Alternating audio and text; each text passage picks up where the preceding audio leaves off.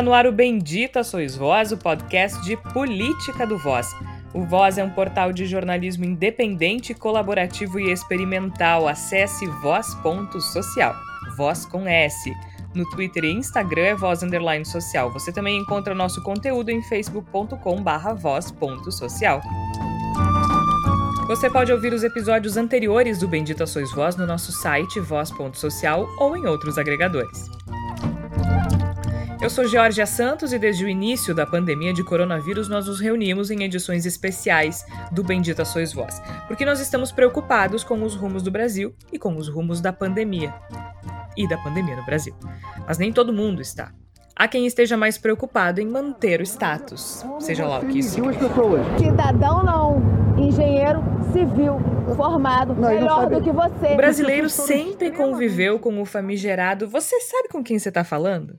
Mas agora essa estupidez elitista foi transplantada para a pandemia. Sim, uma questão de saúde pública, inclusive oficialmente. Elcio Franco Filho, secretário executivo do Ministério da Saúde, não se constrangeu em destratar um garçom que servia água durante uma reunião. Com segura... Sai daí, eu falei não. Você não entendeu? E a coisa continua nas ruas. Em Santos, São Paulo, desde o dia 1 de maio é obrigatório o uso de máscaras na cidade. Mas o desembargador do Tribunal de Justiça de São Paulo, Eduardo Siqueira, resolveu não usar. Agora, há pouco tempo, e ainda agrediu verbalmente os guardas municipais que estavam cumprindo sua função. Decreto não é lei. Não, mas sou obrigado a usar. Outro dia quem queimou. Então, vou desembarcar um pouco. Desembarcar um pouco. Ele quer ver que vamos estar com ele faz quatro que quer. Aí eu peguei, amassei e joguei na cara dele. Você quer que eu jogue na sua cara? Faz aquilo, irmão. Você vai jogar na minha cara? Não, vou fazer. Vai fazer ou você joga na minha cara? E em seguida você já fala pro Delbel. Então tá bom, pode jogar pro Delbel. Que horas? Delbel?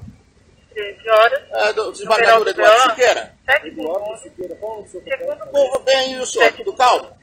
Eu tô aqui com um analfabeto do PMC aqui, um rapaz. Esse país é construído sobre status. E por mais ridículo que seja, ele aparece em todos os cantos. Não vou usar máscara, não vou falar, sou advogada, meu amor. Bom, aqui em Porto Alegre, de onde a gente grava o Bendita Sois Voz, empresários decidem se vai haver lockdown ou não. Grenal voltando, enfim, há muitas pessoas que se acham acima da pandemia. Ricos, doutores, professores, jornalistas, intelectuais querem acabar com a pandemia por decreto. Bom, até não, não digo que não seria bom se pudéssemos, mas não é assim que as coisas funcionam e a gente percebe isso pelos números que, em termos nacionais, atingem um platô, e não, isso não é bom, porque é um platô alto, mais de mil mortes por dia, todos os dias. E no Rio Grande do Sul, especificamente de onde a gente grava, a coisa está escalando. Mas tem gente que parece não se preocupar.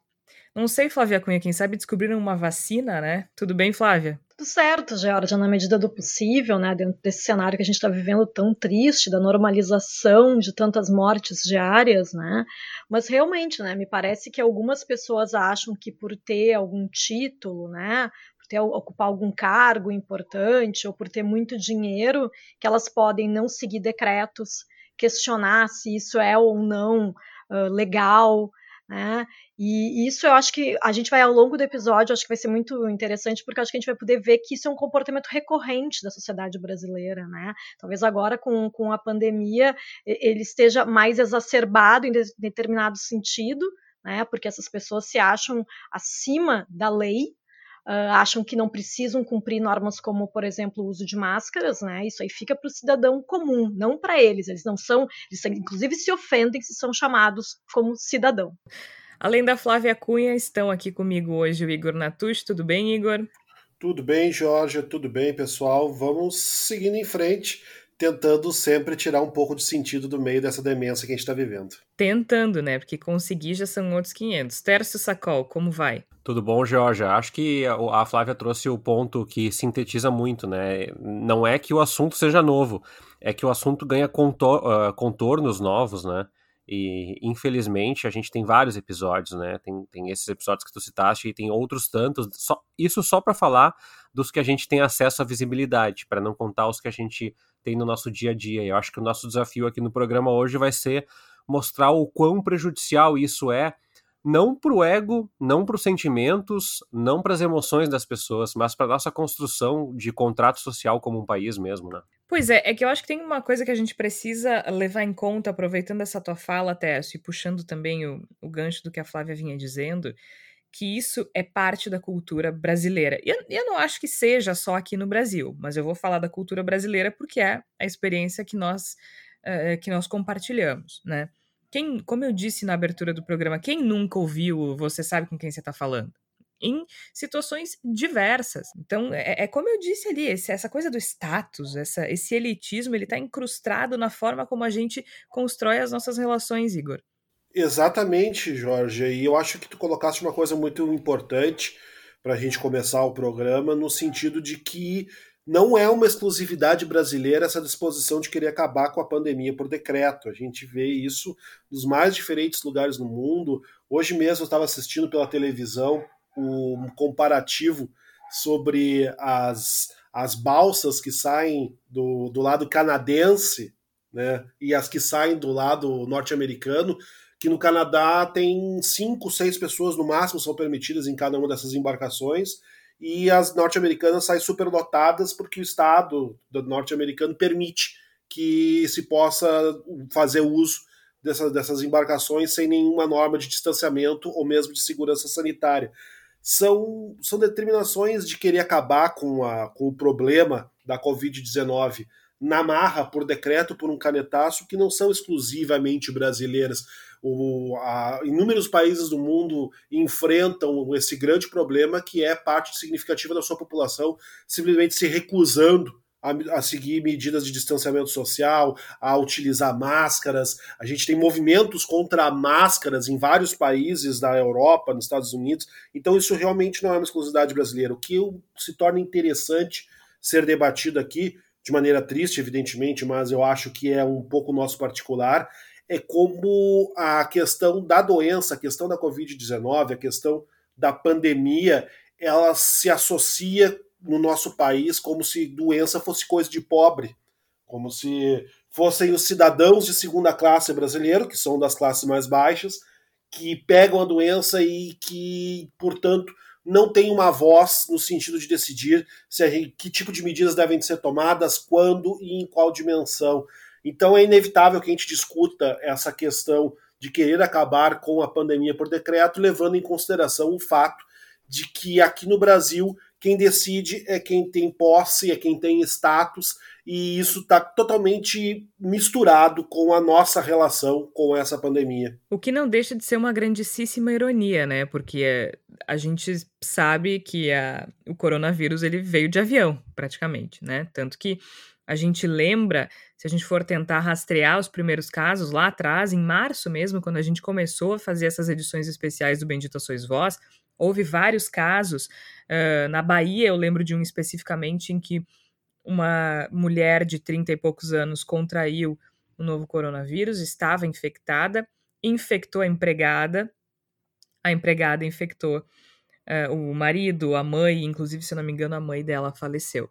Uh, então é muito curioso que as pessoas uh, que tenham mais posses nesse país se sintam acima dessa doença que a gente sabe que foi trazida justamente por quem tem condições de viajar para outro país. Agora, Flávia, tem uma questão que eu acho uh, que a gente precisa atacar, né, que, que faz parte dessa forma como o Brasil constrói as suas relações, que é é mesmo não é, não é só uma questão de dinheiro, ela é também uma questão de status, né? Porque vamos, vamos começar pelo exemplo do cidadão não engenheiro a pessoa chega ao cúmulo de achar que cidadão é uma ofensa. Então, assim, se eu tenho um diploma, eu posso fazer o que eu quiser, eu tô acima das outras pessoas, eu tô acima de qualquer relação que se estabeleça, tô acima da lei também, porque afinal de contas era obrigação usar máscara e ele não queria. Pois é, Jorge, sabe que me chamou a atenção esse essa carteirada, ou carteiraço, como a gente chama aqui no Rio Grande do Sul, porque eu nunca tinha visto ninguém usar o carteiraço de engenheiro, já tinha visto de outras profissões, né? Mas engenheiro entra naquela, naquela lista de, de profissões mais uh, uh, convencionais, mais tradicionais. Os primeiros cursos superiores no Brasil foram de direito, de medicina e de engenharia. Talvez por isso, né, a, a mulher do engenheiro tivesse tanto orgulho da profissão e chegasse ali uh, esfregando na cara do fiscal, que depois se descobriu que o fiscal, inclusive, tinha mais titulação do que o engenheiro, né? Por ironia, né? Porque me, me parece muito isso, né? A pessoa que está ali naquela função de fiscalização, que é uma função que eu imagino que seja super ingrata, né? Porque, na verdade, está tentando manter uh, a, a lei numa, no momento que as pessoas não querem, as pessoas estão no bar bebendo no meio de uma pandemia. Eu queria entender como é que elas acham. Elas acham que ingerir bebida alcoólica vai tornar elas imunes. Eu queria entender o que, que elas estão exatamente querendo celebrar nesse momento, né? Porque a indignação uh, desse casal, né, uh, do engenheiro da sua esposa, era porque eles estavam sendo impedidos de permanecer em um bar no Rio de Janeiro. Mas então vai beber em casa, né? Eu, eu, eu não realmente eu, eu, eu fico muito chocada Uh, não tanto pela, pela postura de achar que é melhor do que um fiscal, de achar que sabe mais, porque realmente a gente sabe que algumas pessoas, né, uh, por terem titulação, realmente têm uma postura arrogante. A gente sabe, a Georgia e o Tércio, que tem mais essa experiência acadêmica, a gente sabe que no meio acadêmico tem muitas pessoas que são arrogantes, né? Que, que, se acham muito por causa daquela, por terem estudado mais, por terem tido esse privilégio num país desigual que nem o Brasil. Mas o que me espanta é realmente ser a reivindicação, ser assim, ah, não, eu quero ficar nesse bar tomando cerveja madrugada dentro e esse fiscal está me impedindo. Ah, estamos numa pandemia e daí eu quero continuar bebendo. E aí a gente começa a perceber outras situações especificamente da pandemia muito parecidas com essa do cidadão não sou engenheiro, porque depois disso a gente teve pelo menos dois casos bastante parecidos, né? Pessoas que se recusam a utilizar a máscara quando abordadas pela autoridade em questão, que aí no caso são os guardas municipais, e usam de diversos estratagemas, né, Tércio? Aí depois do, do engenheiro a gente teve o desembargador. Bem, isso aqui do calmo. Eu tô aqui com um analfabeto do PM seu aqui, um rapaz. E depois a gente teve a advogada dizendo: Meu bem, eu não vou usar máscara, eu sou advogada. Máscara, não vou falar, sou advogada, meu amor. Eu queria entender a lógica. Eu, eu não sei, eu não sei, Tércio, talvez o vírus ele olhe para as pessoas e pense: hum, tem diploma, vou desviar. Uh, só que isso mostra, isso mostra o, o que está por trás das relações sociais no Brasil, né? Que são muito perversas. E a gente vê isso de outras formas. A gente viu na patroa que apertou o elevador para o filho da empregada subir no último andar e terminou em tragédia. A gente vê numa série de outras relações essa perversidade. Eu acho que é importante, embora o nosso, o nosso podcast ele seja jornalístico, ele não tem um caráter uh, acadêmico, de lembrar que tem gente estudando a formação e a conformação dessas elites há muito tempo, né? E, e eu fui buscar aqui os, os meus estudos na, na área de ciência política, as minhas disciplinas que eu fiz. Então, desde do, do, do Mosca, do, do Gaetano Mosca, né, depois do, do Pareto, é, mas eu queria trazer um mais específico, que é o Michels, lá em 1876, que ele analisa a dinâmica da, da política democrática e ele fala que dentro das organizações partidárias sempre há uma tendência à elitização ou concentração de poder num grupo restrito de pessoas, que ele chama de lei de ferro das oligarquias. Então isso não é necessariamente novo, é esse, isso é algo que, é, mesmo em, em, contextos históricos diferentes, é, se emergiu. O que eu acho que tem de diferente nessa realidade agora da pandemia é que é muito difícil mascarar essa elitização que os autores trazem aqui. É muito difícil é, esconder esse sentimento, porque ele não se dá só na máscara, ele se dá no discurso negacionista, do o meu negócio é mais importante do que qualquer vida, do, do discurso do o meu hambúrguer vale mais do que 5, 6 mil pessoas que morreram, e na realidade são 82 mil, 83 mil. Então, é, eu acho que o, o, o cerne dessa discussão, e que é muito importante fazer, é que a gente vai ter muita limitação de sonhar mais alto com um projeto de Brasil, do ponto de vista democrático, social, econômico, é, fazer uma contratualização se a gente não romper com o enfrentamento dos interesses dessas pessoas.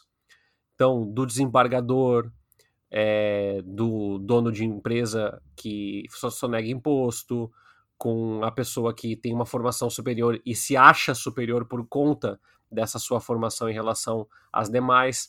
É, é, muito é muito simbólico isso, mas também acho que isso traz à tona uma discussão que não adianta fazer reforma tributária, trabalhista, econômica, social e, e, e pregar um, um, um, papel de distribuição de renda um papel mais, de um país mais igualitário, se a mentalidade das pessoas que deliberam sobre isso pressupõe ainda que há pessoas que são superiores e pessoas que são inferiores. O nosso imaginário, ele, ele tem isso muito construído, né, Tess? Muito, muito, muito. É uma camada superior e inferior que nem tem tanto a ver com dinheiro, né, e, e sim com determinadas posições que as pessoas ocupam.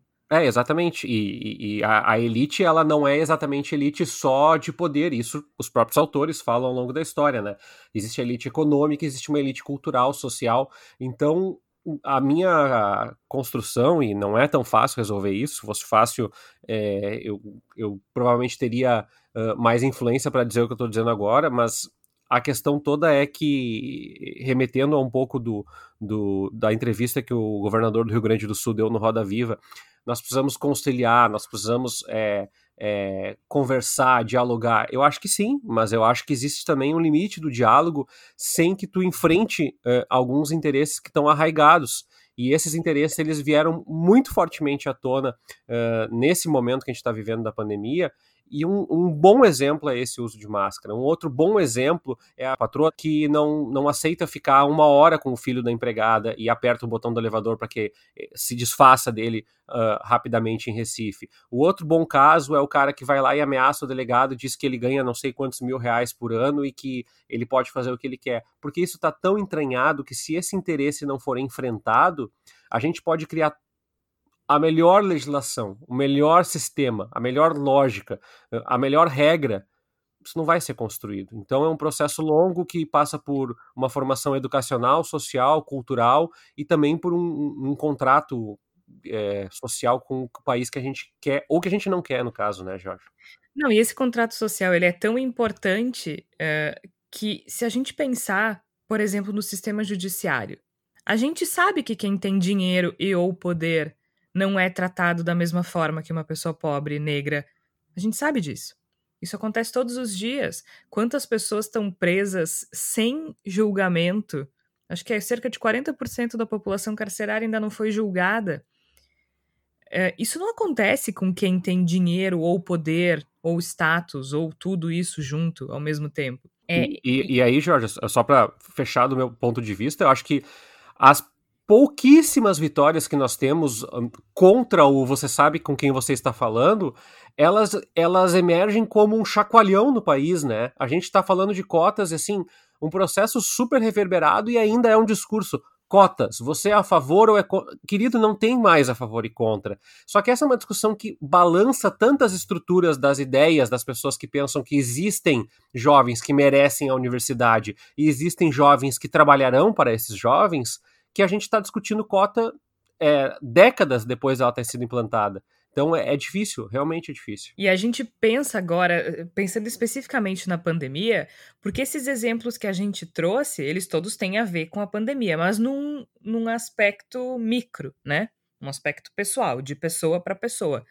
Né? O, o, o motorista de Uber que responde para o fiscal no Rio de Janeiro que não é cidadão e é engenheiro, é, eu, eu, essa eu dou risada, gente, porque eu acho, eu acho engraçado ele achar que não é cidadão ou que ser cidadão é uma coisa ruim. Engraçado barra triste, né? Aquela coisa que a gente põe risos nervosos. É, a gente tem o desembargador que não quer usar máscara, diz, é, humilhando um guarda. A gente tem a advogada que não quer usar máscara. Isso no nível micro. Só que esse mesmo tipo de relação se reproduz no macro. Porque se a gente pegar uh, o exemplo aqui de Porto Alegre, tá? A gente está gravando hoje no dia 23 de julho. No dia 22 de julho, o prefeito de Porto Alegre anunciou que não fará lockdown porque não houve consenso entre os hospitais e os empresários. Agora, me expliquem por que é que os empresários tem decisão, tem poder de decisão num assunto de saúde pública. É justamente esse tipo de relação perversa, elitista, de poder, uh, de dinheiro se reproduzindo no macro, que a gente também sabe que não é novidade, mas é a primeira vez que a gente tem milhares de vidas na reta de forma tão explícita, né, Igor? Exatamente, e, acho que tudo isso que a gente está falando dialoga muito com o que eu coloquei no início, que é a ideia de que aqui no Brasil a Covid-19 se transformou em uma doença de pobre, e isso tem mais de um sentido, não só uma doença de pobre no sentido de que o pobre que vai ter os efeitos mais danosos dessa, dessa enfermidade, porque vai acabar tendo um atendimento de saúde mais precário, mais difícil, e vai acabar, infelizmente, tendo maior número de falecimentos, mas também como uma coisa que o pobre pode correr risco de pegar e o, a pessoa que tem o status, que tem o dinheiro, que tem o poder, não corre esse risco ou se está ou está numa posição na qual pode escolher quem pode ou não correr esse risco, porque eu acho que tem um elemento importante que a gente precisa levar em consideração quando a gente, por exemplo, faz a crítica às pessoas que estão bebendo nas ruas, nos bares. Ninguém bebe de máscara. Se o bar abriu, as pessoas vão para o bar beber. É uma, é, é, isso vai acontecer. Se a gente vai ter um Grenal em Porto Alegre, como nós tivemos na noite de ontem, as pessoas vão se reunir para fazer churrasco, elas vão fazer corredor de fogo para os ônibus das delegações dos dois clubes, essas coisas vão acontecer. E aí a gente tem, a gente tem uma, uma, um dever de perguntar quem decidiu abrir, quem decidiu fazer com que fosse possível acontecer esse tipo de evento, esse tipo de lugar pudesse ser frequentado. E aí pesa a pressão do empresariado, né?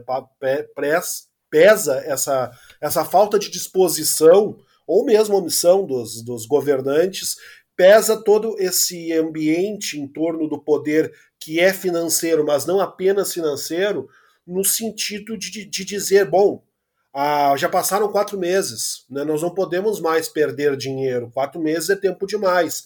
Se não conseguiram resolver ou se não tentaram resolver, azar. Agora a gente precisa que o dinheiro volte a circular mesmo que as pessoas que sejam capazes de fazer esse dinheiro fazer circular não tenham dinheiro na mão, né? E aí voltamos a, ao raciocínio de que pobre pode correr risco com relação à Covid-19, só basta lembrar as tristíssimas, intermináveis filas de pessoas tentando conseguir o auxílio emergencial, os ônibus superlotados indo e voltando de locais de trabalho, de venda, no qual ninguém entra para comprar nada.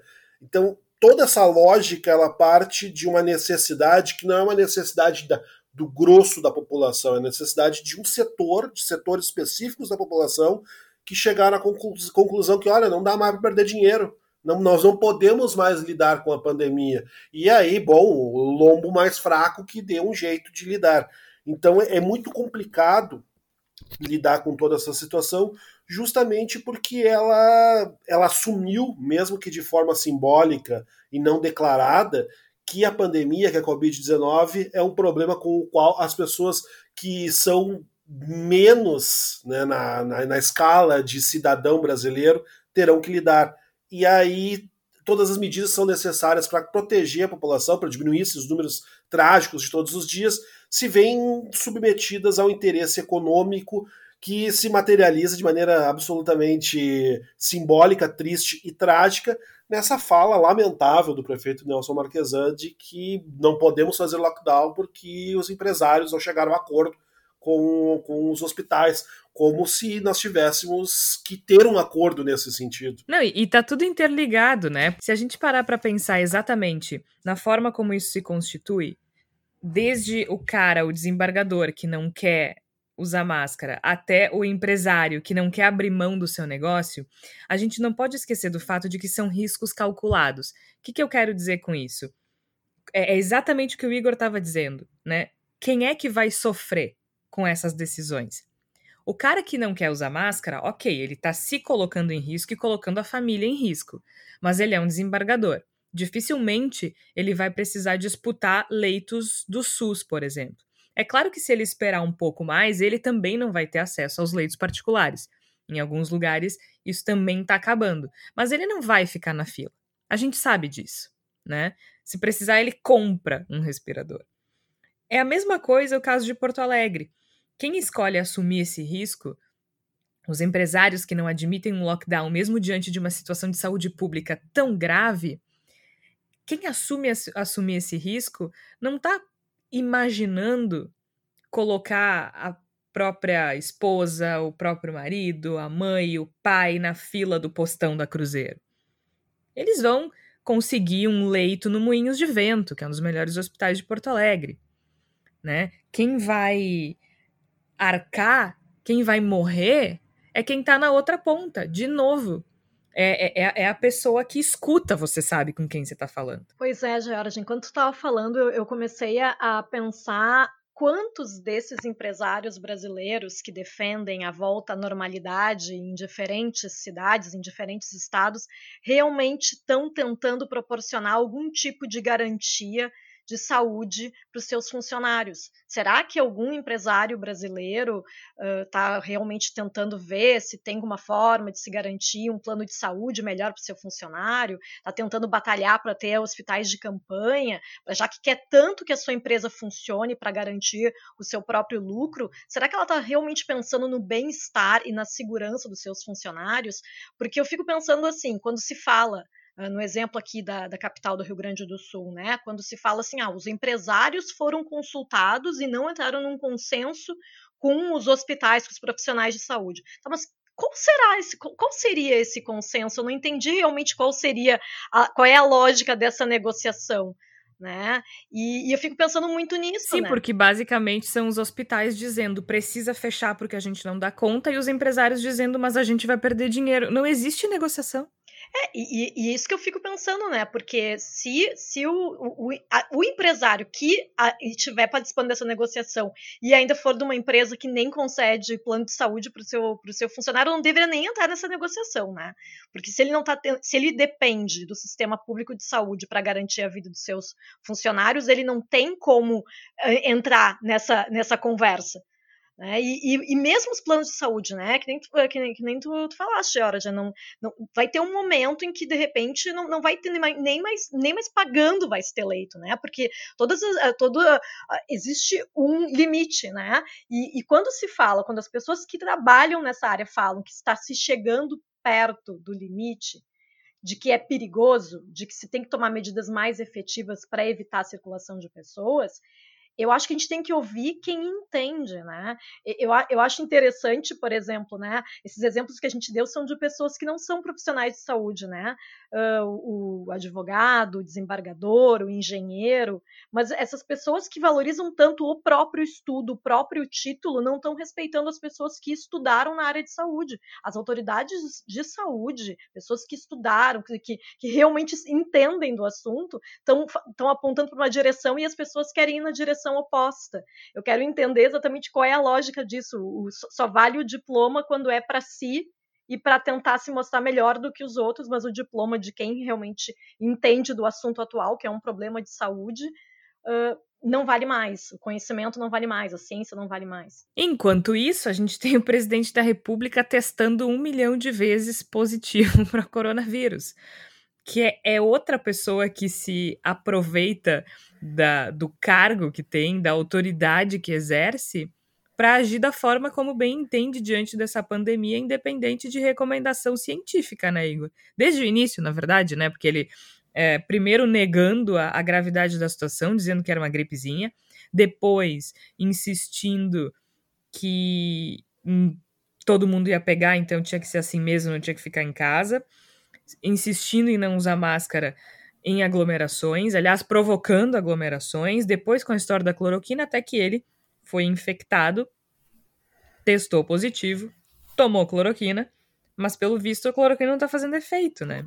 É, eu acho muito curioso o fato do nosso presidente Jair Bolsonaro ele se transformar em uma espécie de grande metáfora, né, a respeito de tudo que está acontecendo porque ele é o pioneiro na negação da, da, da Covid-19. Né? No Brasil, ele é praticamente a ponta de lança de tudo que a gente está falando. Né? Ele foi o primeiro a resolver por decreto da sua própria vontade que não existia pandemia, que não existia risco envolvendo a, a presença do coronavírus no Brasil, fez todas essas coisas tenebrosas que a Georgia mencionou e outras tantas, né, que a gente não consegue nem lembrar da quantidade de absurdos que Jair Bolsonaro cometeu nesses pouco mais de quatro meses, quase cinco meses de enfrentamento contra a pandemia, e não adiantou de nada. A, a Covid-19 chegou para ele, ele continua negando a gravidade da Covid-19,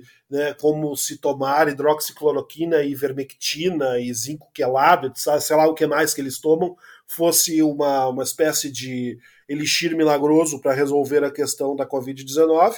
E os testes, aparentemente, porque é difícil acreditar, a gente nunca pode ter certeza, né, e é importante essa ressalva, nunca se pode ter certeza quanto à veracidade do que vem por parte de Jair Bolsonaro, seja lá qual direção for, nada que venha desse governo é imediatamente crível, mas a se acreditar no que vem sendo anunciado os resultados dos exames, a Covid-19 simplesmente se recusa a abandonar o corpo de Jair Bolsonaro, do mesmo modo que, por mais que a gente faça decretos e decisões unilaterais para desconsiderar a pandemia, a pandemia se recusa a deixar o Brasil. A gente está num platô de duas ou três semanas no país com mais de mil casos diários, o que é absolutamente pavoroso e tenebroso, e isso não deixa de existir porque há uma, uma recusa individual ou coletiva em acreditar que nós estamos diante de uma pandemia. O estado do Rio Grande do Sul, do qual a gente está falando, ele vive um momento mais preocupante desde o começo da pandemia,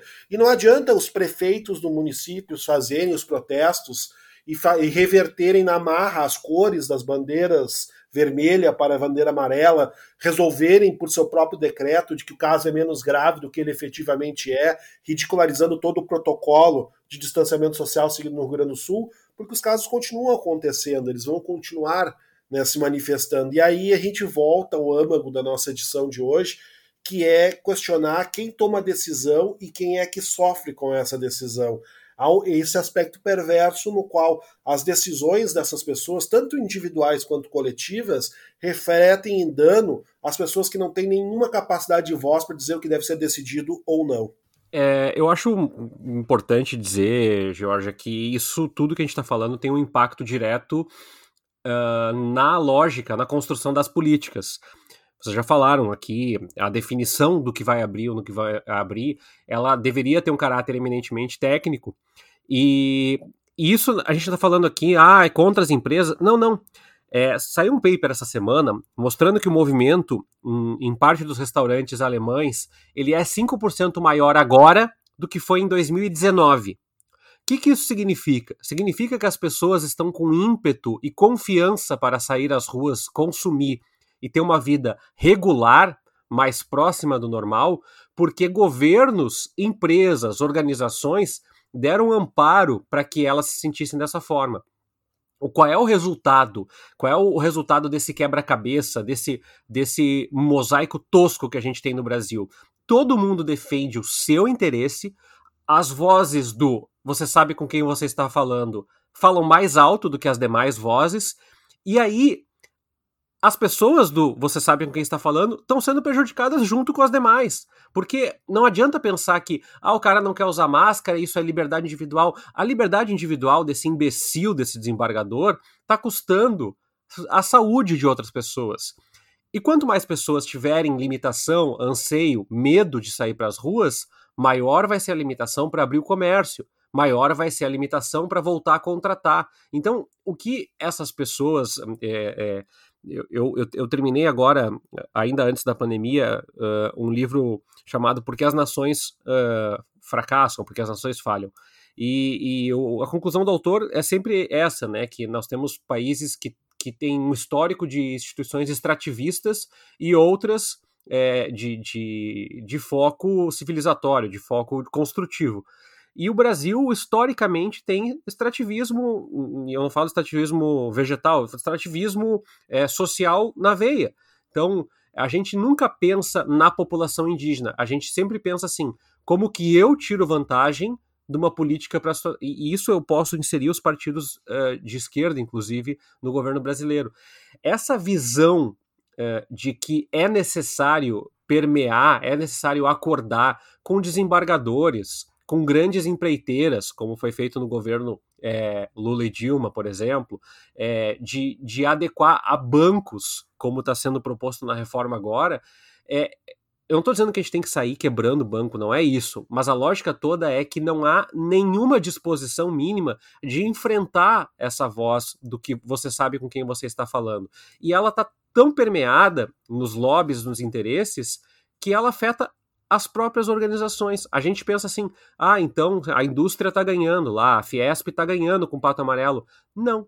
A indústria é um dos setores que mais colapsou nessa pandemia, porque é cega. as, instituições que defendem a indústria foram cega, não foram pródigas no sentido de olhar que aquele golpe contra Dilma Rousseff e todo o processo político desencadeado acabaram anulando qualquer proposição de política industrial no Brasil e hoje a indústria colapsa. Ou seja, tudo tem uma ação que provoca uma reação. Só que às vezes é tão míope o processo de botar uma carteira na frente e dizer você sabe com quem você está falando, que essa pessoa não percebe que esse seu próprio comportamento está gerando um, um efeito borboleta que vai acabar consumindo ela mesma logo ali adiante.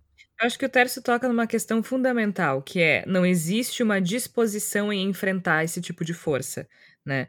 Se a gente pensar nas estruturas que que movimentam as engrenagens do poder no Brasil. E quando eu falo engrenagens do poder, eu me refiro à política, também política partidária, me refiro à economia, é, quem, quem exerce a influência, quem, quem é parte da elite econômica, né? Então, essas estruturas que movem essas engrenagens de poder, não existe nenhum interesse em, em, em desconstruir uh, essas estruturas. E quando a gente fala de elite, seja ela social ou econômica, a gente está falando basicamente no grupo de pessoas que exerce uma força absurda sobre a sociedade, uh, que manipula, de certa forma, todas as decisões políticas que interferem na vida de todas as pessoas.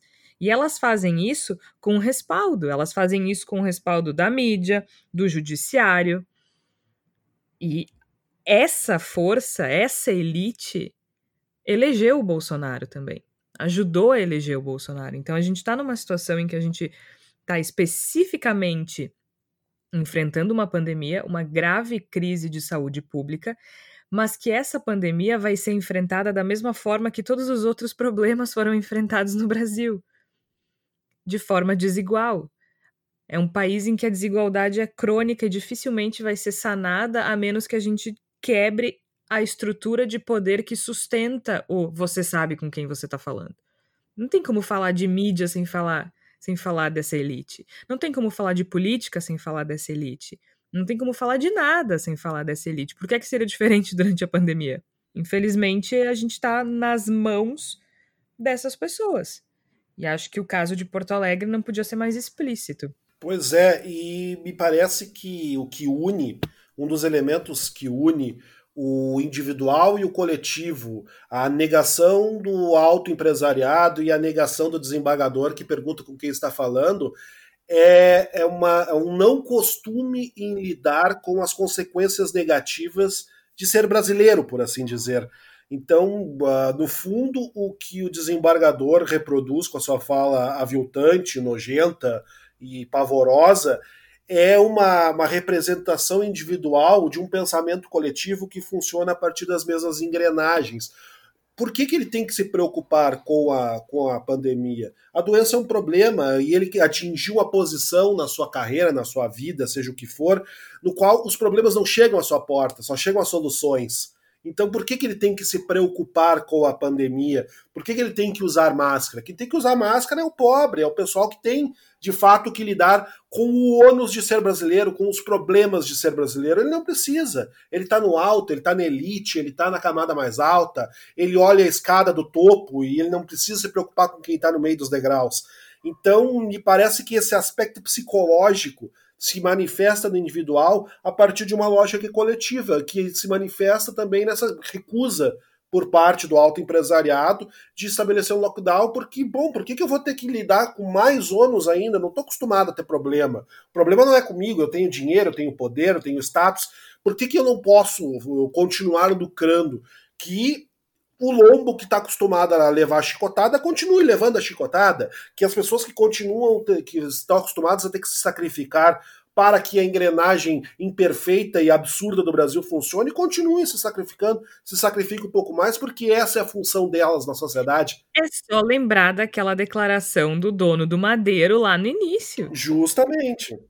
É exatamente isso que tu está dizendo. Ah, a gente sabe, vão morrer ali 7 mil pessoas, mas faz parte, né? Porque ele não está entre essas 7 mil pessoas. Exatamente, porque existem 7 mil pessoas, ou 20 mil, ou 200 mil, ou 1 milhão de pessoas, 15 milhões de pessoas no Brasil, da qual uma de suas funções é morrer numa doença dessas, que vão cumprir o seu papel de serem o sacrifício para que o Brasil da elite, das pessoas que se manifestam nas diferentes esferas de elite, continue funcionando. Então a gente fica numa. No, sendo tentado a estabelecer pontes quase psicológicas e filosóficas em torno da loucura que é ser brasileiro, porque no fundo a gente está falando do que sempre foi, né? De um Brasil que tem direito e o Brasil que não tem direito, um Brasil que é cidadão e o Brasil que não é cidadão. E o grande denominador comum sempre é o status, sempre é o poder, e é muito triste que num momento tão dramático da existência brasileira a gente veja pessoas tendo que lutar para sobreviver a problemas que são criados, que não são necessários, e que são criados por quem não quer deixar de lucrar, quem não quer deixar de lado o seu status, o seu poder, os seus pequenos ou grandes privilégios. É, o Brasil, das, o Brasil e suas desigualdades. Infelizmente, a gente olha para os lados e parece que a gente não vai a lugar nenhum, né? Não, como, como a gente estava dizendo anteriormente, como o Tércio disse, não existe nenhum sinal de que essas engrenagens de poder possam ser quebradas uh, num futuro próximo. E elas aparecem em absolutamente todos os âmbitos da nossa vida, né? E, e às vezes, até sem que a gente perceba, a gente se deixa contaminar por essa visão. E quando eu falo a gente, eu falo a gente jornalista, a gente cidadão, a gente tudo, porque enquanto a gente preparava esse, esse episódio, só para os nossos ouvintes saberem, a gente discutiu bastante sobre qual seria o ângulo, né? Quem trouxe a ideia de, de questionar isso foi a Flávia. E a gente discutiu bastante, tá? Mas como é que a gente vai abordar? Né? Como é que a gente vai falar sobre isso uh, de uma forma que, que dialogue com a nossa realidade? A gente optou ontem uh, por associar, né? Esse você sabe com quem você está falando, a forma como a, o combate ou o não combate à pandemia do coronavírus tem sido conduzida no Brasil. Mas há inúmeras camadas né? Há inúmeras camadas adjacentes a esse tipo de conversa. A gente pode falar de racismo, a gente pode falar de machismo, a gente pode falar de desigualdade de forma mais ampla, a gente pode falar até, né, Flávia, sobre como a gente constrói no nosso imaginário que uma pessoa com diploma é mais importante. A gente viu como foi quando o ex-presidente Lula assumiu. Esse era um dos, dos focos de ataque, né? como um presidente da República sem diploma, como se isso fosse garantia de, de qualidade técnica.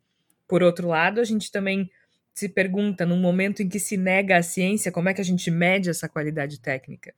É uma discussão que, que, que, que pode ter muitos braços, mas fundamentalmente ela mostra que o Brasil é um país extremamente desigual, que enfrenta a pandemia de modo desigual e a, as consequências elas também serão desiguais, né, Tércio? Me remete a uma outra discussão que eu acho que é importante uh, para que todos nós façamos enquanto cidadãos, que é a gente está falando de uma elite construída, constituída, mas quantos dos nossos colegas, amigos, é, vizinhos não gostariam, não se é, é, pensam idealmente no mesmo lugar que essas pessoas.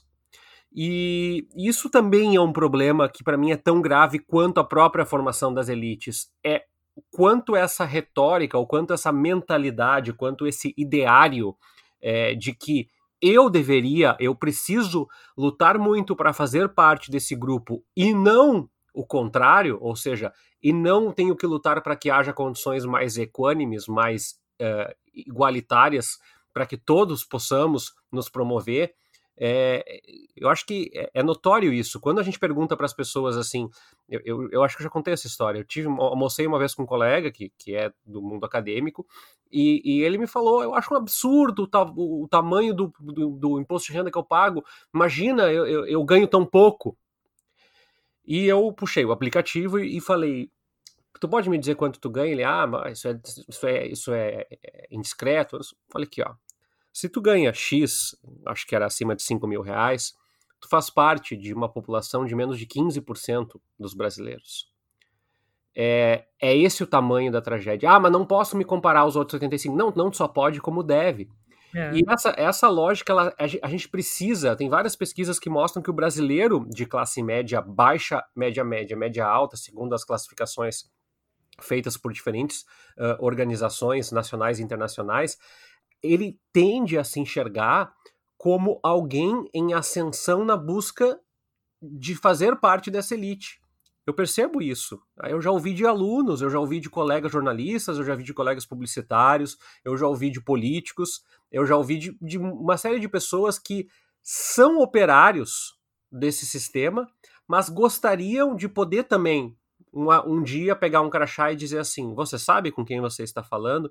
E para mim isso é muito grave também, Georgia, porque enquanto a gente é, continuar lutando individualmente para também ter um crachá para poder fazer isso, a gente vai continuar ignorando essas, é, esses contextos que tu trazes, que são o racismo, a, a, xenofobia, a discriminação contra a, a população LGBTQI. É, entre tantas outras discriminações que, acontecem, que acontecem todos os dias né, no, no, nosso, no nosso entorno. Por quê? Porque essas pessoas, afinal de contas, como disse o Igor, é um preço a pagar para que eu faça parte dessa elite ou que eu me perpetue nessa elite e que eu mantenha os meus privilégios, né? É, é uma, é, é uma sensação de superioridade moral, né, Tércia? Como Sim. se essa superioridade moral é, ela, ela move todos, todas essas relações, toda essa desigualdade alimentada por isso. Que no final das contas sempre existe um motivo para que tu se sinta superior àquela pessoa. E, e, tem um. Depois eu vou falar mais em seguida, né, na Palavra da Salvação, que eu trouxe um livro aqui do Gessé Souza, que ele diz um, uma questão que eu acho interessante, que a elite econômica né, e social, vamos pegar tipo os quatrocentões de São Paulo, eles acham que essa riqueza e essa superioridade moral ela é inata. É direito, direito adquirido, né? É uma coisa que vem de berço. Eles adoram a palavra berço. E a classe média, por sua vez, ela tenta imitar essa elite, né? Ela almeja fazer parte dessa elite e se aceita nesse círculo. E, e então sempre alguém desenvolve um motivo para se sentir superior de alguma forma em relação às outras pessoas. Seja o cara achar que por ser engenheiro ele é superior ou outra coisa, mas existe sempre essa superioridade moral que movimenta essa engrenagem uh, da desigualdade no país de forma constante e sim, ela aparece na nossa rotina, ela aparece no dia a dia, ela aparece no cara que distrata o garçom, ela aparece no cara que não dá bom dia pro porteiro, e ela aparece no empresário que decide os rumos de uma crise de saúde pública numa capital. Só queria aproveitar, Georgia, que antes tu comentou ali sobre a questão do ex-presidente Lula não ter uh, curso superior, né, que foi muito usado com ataque contra ele, ele demorou muito para se eleger, eu acho que um dos motivos foi esse, além do fato do estigma que o PT já tinha lá quando, na, na primeira candidatura dele, também era o fato dele ser um ex-operário que não tinha formação universitária, né? Mas eu, eu acho que é interessante só a gente pontuar que parte da esquerda só aceita o Lula não ter faculdade. O restante das pessoas tem que ter faculdade, porque senão é tratada com arrogância. Uh, eu acho que esse carteiraço. Que eles só aceitam o Lula, as isso. outras pessoas precisam ter isso. Exato, é, é, é uma visão que eu tenho, né? Eu tenho, eu convivo muito mais com, com pessoas de esquerda na minha bolha, né, como eu costumo falar, mas ainda assim eu vejo uma certa arrogância, uma certa prepotência por parte de pessoas, e isso é interessante. A, a, inclusive, não é das pessoas que eu conheço que mais continuaram no meio acadêmico estudando. A arrogância que eu sinto é de pessoas que fizeram só à faculdade, estão há muitos anos fora de qualquer estudo e tal, mas que acham, se sentem por ter um curso superior melhores do que os outros, né? E, e, e às vezes agem de uma forma um pouco uh, desdenhosa com quem não tem uh, curso superior e, e sem lembrar do imenso privilégio que é num país como o Brasil, a gente ter tido acesso a um curso universitário, né? Uh, então, assim, mesmo que a pessoa fez universidade pública, se a pessoa estudou antes em colégio particular, sim, ela foi privilegiada para poder estar na faculdade, na, na, na, na, universidade pública, né? Então, eu acho que é importante a gente pontuar que esse, essa, esse preconceito, esse elitismo, ele não é só exclusividade das pessoas mais conservadoras ou das pessoas de direita, e que talvez essa meia-culpa a, a esquerda também tenha que fazer porque talvez não consiga falar com as pessoas da periferia. Né? Talvez não. Eu, eu, eu, eu, convivo com muita gente de, de todo o espectro político, tá, Flávio? E assim, essa afirmação que eu vou fazer, ela é baseada única e exclusivamente na minha percepção. Não tem nenhum estudo me amparando. Eu percebo que a questão do diploma universitário é muito mais importante para a esquerda do que para a direita. Sei lá, eu acho que a direita valoriza mais dinheiro e a esquerda tem uma tendência a valorizar a intelectualidade. Tanto que a gente não pode esquecer do que o Mano Brown falou na última eleição. Vocês não estão chegando na periferia. O pessoal daqui falhou, vai pagar o preço. Porque a comunicação é a alma. Se não está conseguindo falar a língua do povo, vai perder mesmo, tio. Certo?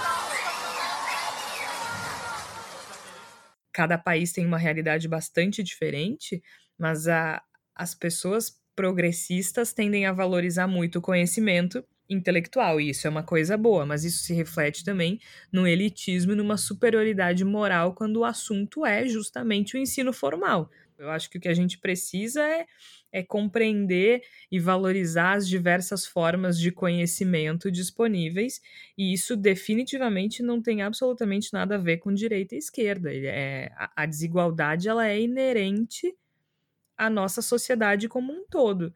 E eu não vejo isso dividido de forma ideológica, não. Nesse caso em específico, é, pensando em termos de, de, de diploma, de, de, curso superior, eu não acho que isso seja uma questão uh, político-ideológica, não, sinceramente. Mas aí posso estar enganada, né? Aí é, é a minha percepção. Eu não, Aliás, eu acho que tende a ser mais um problema para quem é de esquerda do que não. Essa coisa de utilizar o fato de que alguém não tem diploma. Acho que a, exceção me parece o Lula mesmo. O Lula passa.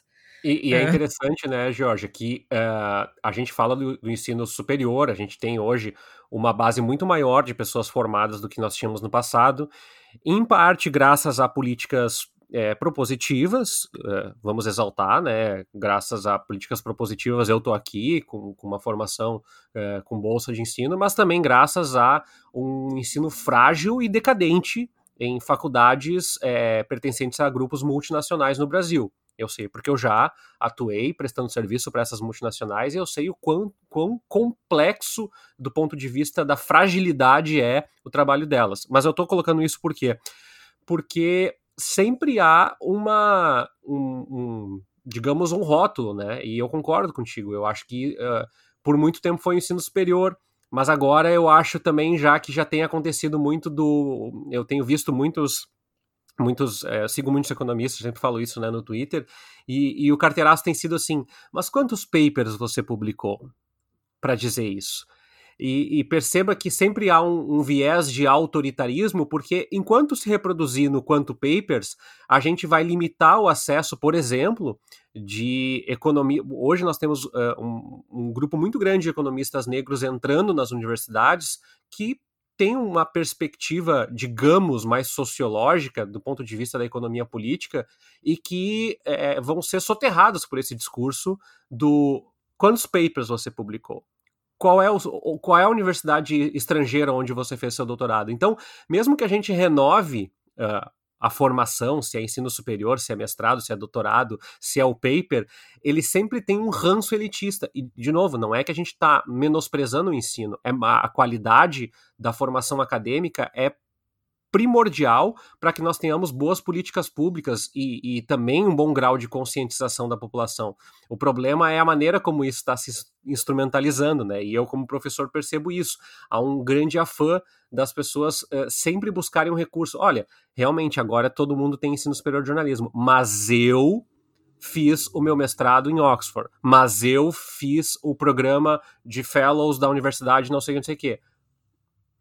É, parece que sempre tem um, sempre tem um, um novo instrumento para conformar essa, essa, esse discurso da elite. Não sei se, se me fiz claro nessa abordagem. Não, perfeito. Fez, fez muito claro. E eu acho que é tá tudo interligado, né? No final das contas. E aí eu chego na palavra da salvação. Alguém quer começar ou eu posso? É, Jorge, eu separei um. Tem um é, programa, não sei se vocês já viram, na, na, na TV Cultura, que se chama Contos da Meia-Noite, que são textos clássicos lidos por uh, atores fazem uma representação. E tem um que foi do Matheus Natchergali, se vocês procurarem no YouTube tem, que é de cima para baixo, que é um texto do Arthur de Azevedo, que é um autor nascido em São Luís, no, no, final do 1855, então é um texto bem clássico mesmo, e ele fala exatamente sobre a questão da relação de poder na época do Império, mas que é exatamente igual ao que é o Brasil atual. Uh, porque ele fala sobre um, um, ministro da época do Império que ele chega para encontrar com o imperador e um documento não estava assinado corretamente, não estava com a informação correta. E aí vai descendo na hierarquia. Ele, ele começa com um grande assessor dele reclamando: Ó, oh, me fez passar vergonha com o imperador. E aí o texto é todo indo até descer a hierarquia dos funcionários públicos da época do Império, até se chegar no mais baixo funcionário, que vai, chega em casa, não tem quem xingar, porque ninguém, ele é o último ali daquela hierarquia, ele chega e dá um chute no cachorro. Então, eu acho que reflete muito o que acontece aqui, porque, na verdade, a gente falou aqui de casos de abuso de, de poder, de tentar se fazer carteiraço e coisas assim, do olha quem está falando, e, na verdade, o olha quem está falando, ele pode ir baixando, né? de hierarquia, tanto que existe questão de abuso policial, e abuso policial, por exemplo, em geral é com pessoas mais pobres, né, da, com a camada mais fragilizada da nossa sociedade. Então é importante a gente pensar que não é só dos grandes ou dos ricos que tem essa questão do, das relações de poder, né? Tanto que existem os pequenos poderes, né?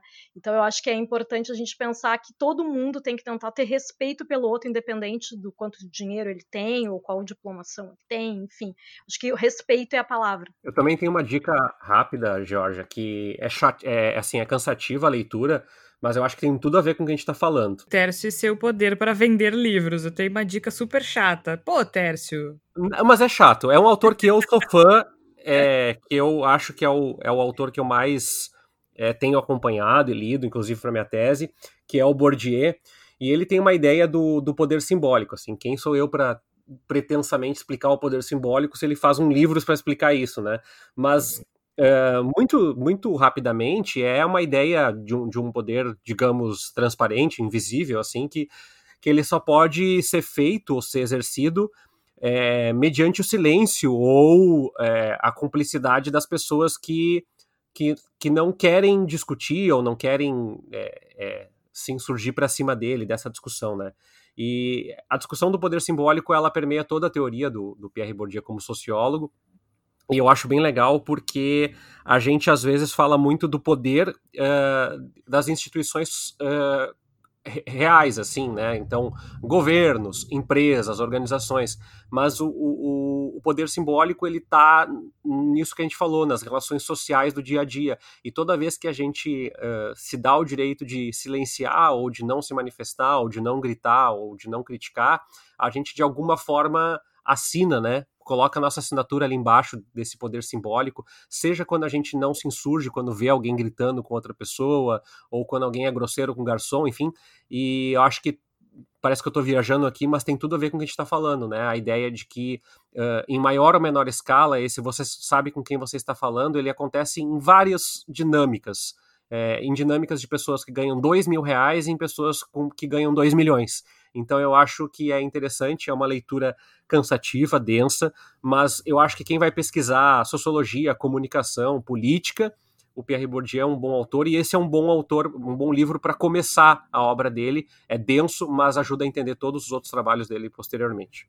É, eu gosto também. Eu acho, eu concordo, vou ter que concordar contigo. Ele é meio chato, mas eu acho que é bem interessante para para compreender certas coisas. E eu vou sugerir uh, A Elite do Atraso, do Gessé Souza. Algumas críticas com relação ao Gessé, né? Rigor que falte rigor científico, mas ele traz um ensaio muito interessante sobre como a elite se constrói e se comporta no Brasil, como ela manipula absolutamente todas as nossas relações sociais, de que forma isso respinga nas pessoas e como isso se constrói. Uh, eu tô com uma edição nova, que é a que eu recomendo, porque é um livro de 2017, tá? Então agora tem uma edição revista que é o, e ampliada, que é o seguinte: A Elite do Atraso da Escravidão a Bolsonaro. Então é bem legal essa nova edição, porque ela inclui o atual momento.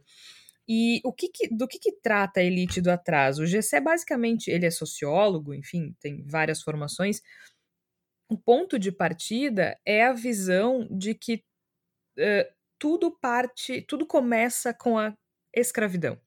Que o que a gente vê hoje, é, é, ele tem uma percepção da escravidão e da continuidade da escravidão até hoje sob novas máscaras. Então, esse é o fio condutor de toda a análise: que os conflitos, as contradições da nossa sociedade desigual. Uh, se baseiam na exploração econômica e na humilhação moral de maior parte da população. E, e, essas questões passam a ser, então, o ponto central para explicar a sociedade brasileira moderna e, e, todos esses problemas que a gente discutiu ao longo do programa. Ele, ele enxerga na escravidão a origem para todo esse comportamento doente do você sabe com quem você está falando. E a. Eu estava explicando para vocês antes sobre a questão da, da elite da classe média. Eu separei um trecho específico aqui que está na página 155, o capítulo Pacto Elitista e sua violência simbólica. E aí ele fala bastante da elite, da classe média, de como elas é, conversam na página 157. A elite do dinheiro tende a perceber seu privilégio como decorrente de uma superioridade inata. Uma ancestralidade do privilégio tem a ver primeiro com a herança de sangue, que é aquilo que eu falei antes, do berço, né? Que implica não só desfrutar a riqueza, mas também o dever de aumentar o patrimônio e a influência. E aí ele fala também que os ricos são defensores, uh, detentores, desculpa, do bom gosto inato, né? Como se a posse do dinheiro possibilitasse um consumo de coisas melhores e mais caras. E aí esse consumo diferenciado aparece como uma expressão de uma sensibilidade diferenciada, uma coisa de berço. Uh, ele inclusive diz assim: o rico que só tem dinheiro é um rico bronco, né? Uma coisa tosca. E aí o que, que a classe média faz? A classe média tente, tenta imitar essa elite endinheirada na sua própria percepção de classe sensível e de bom gosto. Né? Mostrando que essa forma é essencial para a distinção de classes do privilégio em relação às classes populares. Então isso aparece em tudo, isso aparece no lugar que tu frequenta, nas roupas que tu compra, na forma como tu se veste, é, e isso tá escancarado, essa desigualdade, essa prepotência, essa arrogância, essa estupidez, esse elitismo uh, ridículo, ele acaba aparecendo em absolutamente tudo, todos os lugares para onde a gente olha. Então acho que é, é um livro interessante para entender de que forma a sociedade brasileira se constrói em cima dessa base de status, né?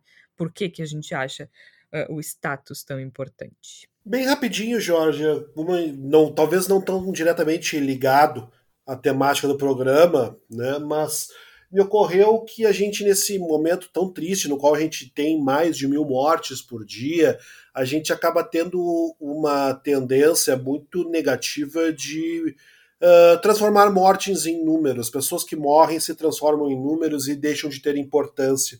E aí me ocorreu sugerir às pessoas a leitura do, de um livro chamado O Livro das Vidas, que é referente aos obituários que foram publicados no jornal The New York Times e que não são obituários de pessoas famosíssimas, de pessoas notórias, mas de pessoas relativamente anônimas, pessoas comuns que fizeram grandes coisas nas suas vidas e que acabaram sendo lembradas de maneira bastante singela pelo jornal. E acho que pode ser uma leitura interessante no sentido de reforçar a nossa sensibilidade para que a gente sempre lembre que são pessoas que estão falecendo, são pessoas que tiveram história, que tiveram família, que fizeram grandes coisas em suas vidas e que a gente não se permita, por mais doloroso que seja sempre ter essa sensibilidade, mas que a gente não se permita esquecer que nós estamos tratando de pessoas e que em nome dessas pessoas que foram e das pessoas que nós não desejamos que partam também, que a gente precisa sempre questionar e sempre enfrentar todos os aspectos negativos em referentes a essa pandemia em nosso país. Perfeito, a gente ainda tem alguns meses pela frente, tudo indica, mas eu acho que a gente também pode dar uma, algumas boas notícias no horizonte o desenvolvimento de vacinas seguras. A OMS já deixou claro que dificilmente alguém vai ser vacinado esse ano, mas existe a possibilidade de já no início de 2021 a gente ter a nossa disponibilidade uh, vacinas seguras e que tenham um efeito importante contra, contra o coronavírus. Alguns remédios também uh, mostrando uma eficácia interessante. Não, eu não tô falando da cloroquina nem da ivermectina. Se quiserem tomar ivermectina, acho que não tem problema nenhum, vocês só vão ficar sem vermes. Agora, sem coronavírus vai ser um pouquinho mais difícil. Mas alguns estudos britânicos indicam uma eficácia interessante da dexametasona em quem está internado. Não é para ir para farmácia pegar remédio, gente, é só para quem está internado. Mas enfim, a gente vai vendo que as coisas começam a se resolver, acho que as boas notícias precisam ser celebradas apesar de que os Estados Unidos comprou todas as doses possíveis da vacina para esse ano, num gesto de muito amor e, e, e né, um gesto bonito, o mundo inteiro se ferrando, mas Solidariedade lá. planetária é uma coisa linda, né, Jorge? Solidariedade é uma coisa maravilhosa. mas sabe o que eu achei interessante? Eles compraram 200, 100 milhões de doses, né, que é a capacidade, eh, que é o quanto o laboratório conseguiria produzir nesse ano. Mas na reportagem que eu li, dizia que eles ainda tinham direito a outras 500 milhões de doses, mas eu fiquei pensando, os Estados Unidos têm o quê? 380 milhões de habitantes, mais ou menos. Eles vão vacinar todo mundo duas vezes, eu acho. Por que, Não, que precisa de todas as doses da vacina? E mais uma coisa, Georgia, a gente levar em consideração que os Estados Unidos compra essa quantidade absurda de vacinas e vende hidroxicloroquina para o Brasil. Aí eu peço para as pessoas refletirem sobre a validade e a eficiência da hidroxicloroquina. É, é uma maravilha.